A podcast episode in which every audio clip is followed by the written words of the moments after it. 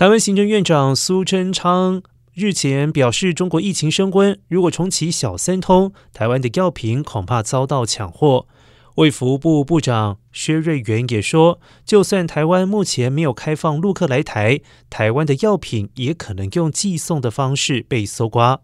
相隔两天，疫情指挥中心盘点台湾退烧药库存，至少还可用十点六个月，食药署将会持续的监控。